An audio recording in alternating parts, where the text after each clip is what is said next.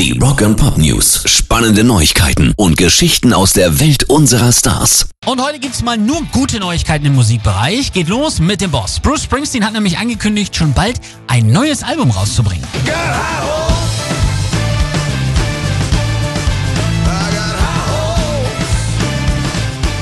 Das deutete er an, als er den Woody Guthrie Preis für seinen Kampf für soziale Gerechtigkeit bekam. Bei der Zeremonie sprach er dann über den Einfluss Kaliforniens auf seine Mucke und erzählte fast so nebenbei, dass der Westküstenstaat auch eine zentrale Rolle bei seinem nächsten Album spielen wird. Kalifornien war ein enormer Einfluss für einige meiner Stücke, die ich in den 90ern, 2000ern und sogar jetzt gerade geschrieben habe, sagte er da.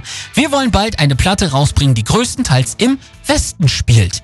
Ja, schon Western Stars 2019 ging ja sehr in die Richtung und jetzt gibt's wohl bald auch schon wieder einen Nachfolger für die 2020er Scheibe Letter to You. Also produktiv der 71-Jährige, der ja so ganz nebenbei auch noch einen Podcast mit Barack Obama macht. Rock and Pop News. Und gute Nachricht Nummer zwei, der legendäre KISS-Manager Doug McGee hat jetzt angekündigt, dass Ace Frehley doch bei der Abschiedstournee in irgendeiner Form auftauchen wird.